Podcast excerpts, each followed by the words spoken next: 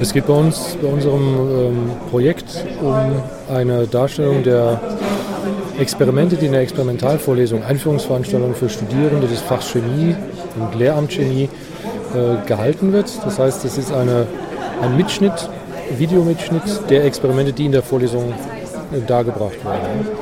Publikum ist dann entsprechend äh, die, die Lehramtskandidaten bzw. Master oder jetzt Bachelorstudiengang und Diplomstudiengang Chemie. Ähm, das sind etwa 200 bis 250 äh, Studenten in jedem Semester. Es sind auch noch andere Fächer damit beteiligt. Und der Punkt ist, warum wir dieses Projekt angegangen äh, haben, sind, dass äh, Experimente ein, einmaliges, ein einmaliger Vorgang sind. Im großen Hörsaal sind die relativ weit entfernt auch. Und äh, man kann also über dieses Mittel, was wir jetzt da gemacht haben, dieses Projekt, die Experimente noch einmal nachschauen, also noch einmal nachvollziehen. Wir haben also die Videos dazu, die im Vorlesungskontext Die Videos, die im Vorlesungskontext äh, aufgenommen worden sind, werden ins Netz gestellt. Das heißt, die Studenten sehen sie auch so, wie sie dargebracht werden, können sie also nachvollziehen. Und wir haben noch eine textliche Beschreibung dazu, das heißt ein PDF-Dokument, in dem die wichtigen ähm, Fakten zu diesem Experiment noch einmal zusammengefasst sind, sodass man zum einen nochmal im eigenen Lerntempo die kritischen Experimente, die man vielleicht nicht ganz verstanden hat vom Ablauf her, nochmal anschauen kann. Und natürlich auch optional, wenn man die Vorlesung selbst verpasst hat, die eine Stunde, das nochmal nachvollziehen kann. Weil die Experimente selbst kann man teilweise im Internet auch nachschauen, aber dann sind sie nicht authentisch, ne, weil sie dann im anderen Kontext dargestellt werden. Prinzipiell kommt das ganz gut an. Wir haben das jetzt zweimal durchgeführt. Beim ersten Mal wurden die Experimente quasi gefilmt und relativ zeitnah editiert und ins Netz gestellt. Und beim zweiten Durchgang sind die Experimente ja jetzt schon verfügbar. Es wurden nur ein paar optimiert die beim ersten Durchgang nicht optimal gelaufen sind. Es sind etwa 200, 250 Teilnehmer im ersten Teil der Vorlesung und davon hatten wir an Anmeldungen für das Clixit-Portal in einem Durchgang 180. Also es haben also fast alle erstmal teilgenommen. Wir haben dann eine Umfrage gemacht, kleine Evaluation am Ende der Veranstaltung, wie denn das angekommen ist. Und tatsächlich haben von denen, die abgegeben haben, etwa die Hälfte das aktiv genutzt. Also das heißt, es ist zunächst mal ein Interesse da, das überhaupt anzuschauen, das Angebot.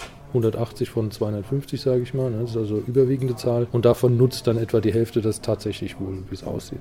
Und wir haben auch kleine Verbesserungsvorschläge und sowas erhalten. Und, äh, aber es wird angenommen. Was man allerdings nicht sehen kann, ist eine Verbesserung bei den Prüfungsergebnissen. Das kann man leider nicht feststellen. Ne? Also wenn man die Ergebnisse von vor diesem Experiment sich anschaut mit, mit danach, dann sieht man de facto keine Unterschiede.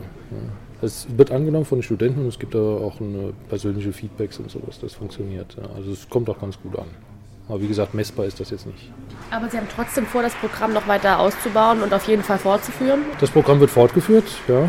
Aber der Aufwand ist jetzt sehr gering. Ne? Der erste, die erste Stufe war natürlich das Filmen, das Einstellen der Experimente, Experimentalvideos. Das ist der große Schritt gewesen und das ist jetzt archiviert. Es ist auch optimiert. Wie gesagt, die nicht so guten aus dem ersten Durchgang wurden ersetzt im zweiten Durchgang und das ist jetzt eigentlich nur noch ein kleiner Verwaltungsakt. Das heißt, die Besucher der Vorlesungen müssen sich nur noch registrieren im nächsten Wintersemester. Das machen wir, damit nicht der Zugriff für alle gewährleistet ist, weil es dort um Experimente geht. Und da müssen wir einen Schutz vorbauen, dass das nicht einfach irgendjemand an anschauen kann, der jetzt nicht darauf hingewiesen ist, dass, dass man das besser nicht zu Hause nachmacht. Das sind einfach große Risiken, die da dahinter stecken. Und wenn sich die registriert haben, das wird äh, möglicherweise nächstes Mal online gemacht und dann werden die freigeschaltet beim entsprechenden Kapitel. Also das ist innerhalb der Vorlesung läuft das dann fort und dann ist das Kapitel abgeschlossen, dann werden die Videos zu dem Kapitel freigeschaltet. Dann geht es zum nächsten Kapitel und dann werden die freigeschaltet. Das heißt also, der Aufwand ist jetzt sehr gering. Es war eine große Hürde am Anfang. Also wir waren vier Mitarbeiter, die das gemacht haben, drei Hiwis noch dazu. Aber jetzt, ist, äh, jetzt steht das und das funktioniert dann auch. Das läuft auch.